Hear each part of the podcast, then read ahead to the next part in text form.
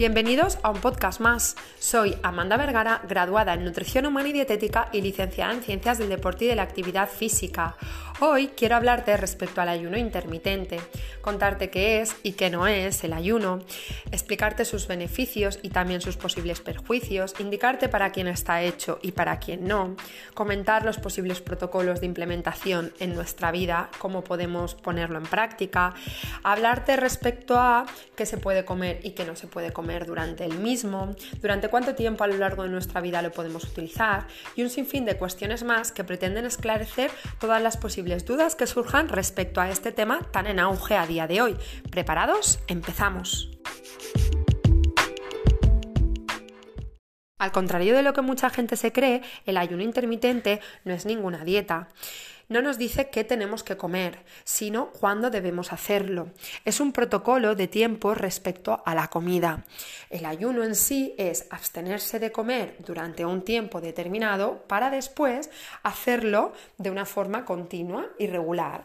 Lo hacemos todas las noches, por muy raro que pueda parecernos escuchar que tenemos que ayunar.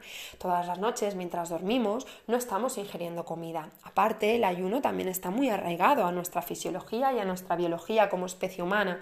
Pensar que si no hubiéramos sido capaces de adaptarnos a ayunar, no podríamos haber sobrevivido como especie, dado que a, contrario de lo que sucede ahora, que abrimos la nevera y la despensa cuando queremos, antes no podíamos comer a demanda. A día de hoy hay diferentes protocolos de ayuno que podemos utilizar para beneficiarnos respecto a la salud.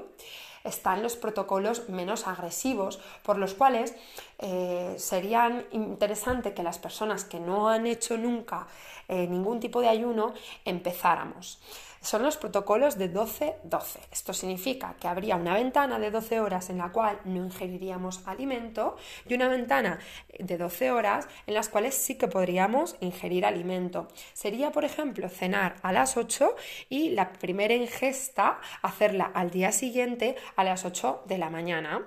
Otro tipo de protocolo de ayuno sería el 14-10, es decir, la última ingesta del día realizarla a las 8 de la tarde y la primera ingesta del día siguiente a las 10. El protocolo más común y en, el cual más adherencia crea y más gente lo practica es el de 16 8. 16 horas en las cuales no ingerimos ningún tipo de alimento y 8 en las cuales podemos hacerlo. Sería en la última ingesta del día realizarla a las 8 y la siguiente al día siguiente a las 12.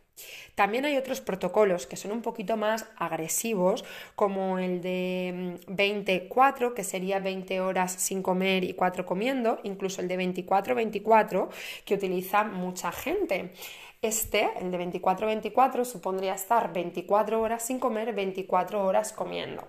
Este tipo de ayunos más agresivos, de 24, 24, 24, yo no los recomiendo para diariamente, sino que los recomiendo para forma puntual, una vez a la semana, una vez al mes, probar a ver qué tal y siempre teniendo algunas variables bajo control. Yo nunca haría un ayuno de 24 horas o un ayuno más prolongado de 16 horas, un día en el cual tuviera un entrenamiento intenso o fuera a tener que, mm, mucho, fuera tener, que tener mucho rendimiento a nivel mental o requiriera mucha actividad diaria, sino que lo haría días en los cuales pudiera estar tranquila, relajada, controlada, un día libre, que no tuviera que trabajar para poder controlar bien esto. No obstante, antes de hacer estos, estos protocolos tan estrictos o más duros, yo empezaría por un 12-12 y probar a ver el fin de semana, sábado y domingo, qué tal estoy, 12 horas comiendo y 12 horas sin comer. Si me va bien, probar el fin de semana siguiente, qué tal con un 14-10. Si me va bien, probar el fin de semana siguiente, a ver qué tal con un 16-8. Ir probando cómo el ayuno eh, me sienta, me viene de bien, cómo yo me siento con él y empezar a relacionarme y a coquetear un poquito de esta forma con ello. No obstante, a mí personalmente y profesionalmente también el ayuno que más me gusta es el ayuno flexible.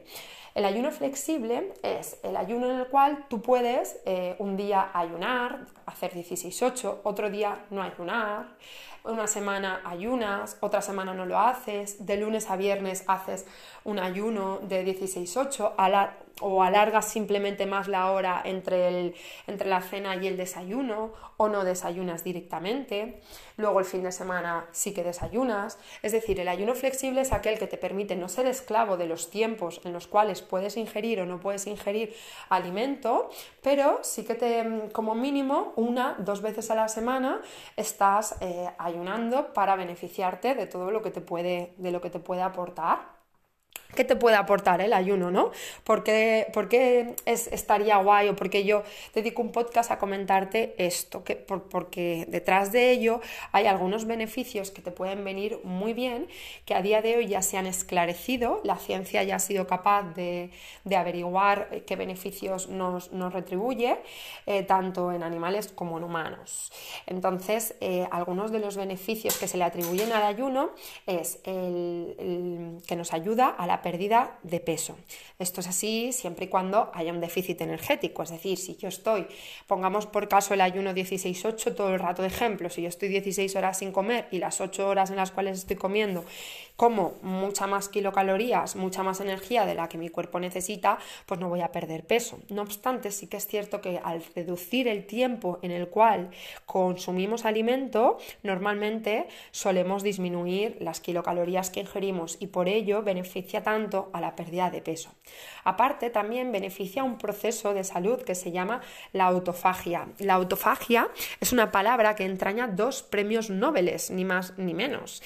La autofagia es el proceso de autodestrucción celular y de estructuras internas que están dañadas. Es decir, dentro de nuestro cuerpo nacen constantemente células y estructuras y mueren constantemente células y estructuras. La autofagia lo que permite es eliminar, limpiar, desechar todas esas cosas a nivel interno, todas esas células, todas esas estructuras, todos esos componentes que ya no tienen ninguna función y hacen que nuestro cuerpo pues esté más, más limpio. Por eso es interesante al menos ayunar una vez a la semana, ¿no? Una vez a la semana como mínimo limpiamos la casa a fondo, pues una vez a la semana como mínimo limpiamos nuestro cuerpo, autodestruimos esas células y estructuras que no nos interesan tener. ¿Por qué le dieron un premio Nobel a esto, a este proceso de limpieza favorecido por el ayuno? Porque eh, se descubrió que tenía una enorme ventaja frente a la prevención de enfermedades neurodegenerativas, la aparición de ciertos tipos de cánceres, el refuerzo al sistema inmunitario y todo esto hizo que, como no, fuera causa de dos premios Nobel. Aparte del ayudar a la pérdida de peso y favorecer los procesos de autofagia naturales que se dan en todos los seres humanos, también nos ayuda a controlar el colesterol, los triglicéridos y la tensión, llevándolos hacia la normalidad.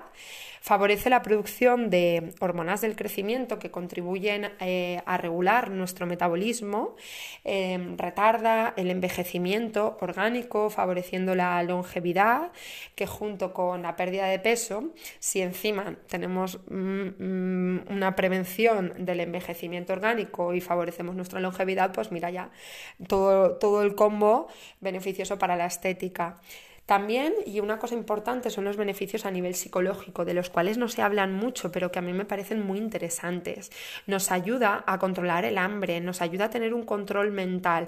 Tú controlas la comida, nosotros la controlamos, no la comida nos controla a nosotros. Hacemos que no tengamos que ser esclavos de la comida, de tengo que comer cinco veces al día, tengo que comer cuatro veces al día, tengo que comer siete veces al día. No, no, no, no. Tú controlas cuando comes lo que comes y por qué lo comes. No la comida te llama para que, para que te controle ella a ti y controle tu mente, ¿no? Entonces, esta esclavitud muchas veces relacionada con la comida, pues eh, abolirla nos viene muy bien. Aparte también nos, nos facilita tener más tiempo, que a día de hoy es importante porque no tenemos que estar pensando todo el rato en preparar alimentos, en comer alimentos y no tenemos que tener una relación viciosa con la alimentación. Estos serían un poquito los, beneficios.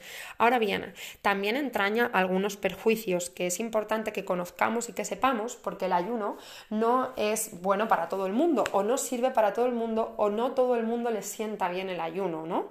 Entonces, eh, pues por ejemplo, a los atletas o a, los deportistas de alto rendimiento que, o incluso a personas que necesitan comer mucha cantidad de kilocalorías, que se reducen las horas del día en las cuales comen, no llegan a esta cantidad de energía que necesitan, o en personas que tienen trastornos de la conducta alimentaria, en embarazadas o en lactantes, en personas que ya están muy delgaditas, que tienen un índice de masa corporal muy bajito, o que tienen mucha ansiedad, o que tienen migrañas, pues no sería muy bueno las praxis de ayuno para este tipo de población.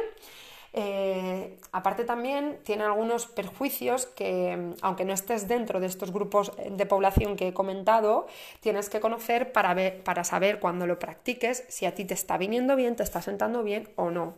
Los perjuicios más comunes son cefaleas, dolores de cabeza, irritabilidad y un poquito de ansiedad, dificultad para la concentración, eh, hipoglucemias, trastornos del sueño y carencias nutricionales. Estas carencias nutricionales vienen de la mano de que si tenemos poco tiempo para comer y nos malnutrimos o no nos damos los alimentos que nosotros necesitamos, pues no estaremos llegando a la cantidad de vitaminas, minerales, hidratos, grasas, proteínas que nosotros necesitamos. Eh, ahora bien, yo siempre digo que, la alimentación no, tenía que, no tendría que ser algo general, sino algo individualizado. Y esta praxis de, tiempo respecto al que comemos y al que no comemos debería ser probado por cada uno de nosotros, porque posiblemente nos favorezca a nuestra salud, pero insisto, habrán personas en las cuales no tendrán una buena adherencia a este ayuno y no pasa absolutamente nada. No significa que no vayan a estar sanos, ni significa que no estén a la moda, ni significa nada. Significa que para ellos esta praxis de, controlar el tiempo en el cual comemos y no comemos, pues no le viene bien, no le sienta bien o no le da los beneficios que, a otra persona sí. Hay que pensar que cada persona es un mundo, es un universo y que a lo que a mí me sienta bien o lo que al vecino le sienta bien no le tiene por qué sentar bien a otra persona diferente. Por ello, lo mejor es probar a ver cómo eh, esto nos beneficia o, no nos beneficia y de esa forma saber si es para nosotros o no, o no es para nosotros. Y por último, me gustaría resolver una duda que es muy frecuente, que es si podemos ingerir algo durante este tiempo de ayuno. Y la respuesta es que sí, siempre y cuando sea bajo en kilocalorías o lo más acalórico posible. ¿Qué tomar durante este tiempo de ayunos? Pues podemos tomar infusiones, tisanas, café, agua con limón, eh, té, incluso si son ayunos más largos de 16 horas, caldos de verdura o caldos de verdura con pollo, es decir, todo lo que nos vaya a producir hidratación o todo lo que nos vaya a producir eh, un poquito de saciedad, estar bien hidratados sin un aporte extra de kilocalorías, va a ser bienvenido en momentos de ayuno. Espero que este podcast te haya esclarecido dudas, te ayude a decidir y sobre todo que, pruebes, que por probar no quede, a ver qué tal te, a ver qué tal te sienta y a ver qué tal te va. Y bueno, ya por último, indicarte que para mí el ayuno no tiene sentido si previamente no estás teniendo una alimentación de calidad y de cantidad adecuada para tu objetivo. Es decir, de nada sirve que estés un tiempo sin comer y un tiempo comiendo durante tu día a día si no estás metiendo a tu cuerpo todos los minerales, todas las vitaminas, hidratos de carbono, grasas y proteínas que necesitas. Lo primero es lo primero y lo primero es tener una alimentación de calidad. No sirve de nada que te intentes beneficiar del ayuno, que disminuyas el rango de tiempo en el cual comes si luego cuando comes no lo haces bien y te estás alimentando de comida procesada, de comida basura, de comida eh, pobre a nivel de nutrientes y que no te aporta eh, nada bueno para, tu salud. Por lo que mi primer consejo es que te alimentes de forma saludable y una vez lo tengas es el momento de añadir nuevos protocolos, nuevas praxis, nuevos hábitos, nuevos quehaceres de conductas que puedan beneficiar para tu salud. Este es mi objetivo, primero te fijes en lo más importante que es alimentarte de forma saludable y después todo lo demás.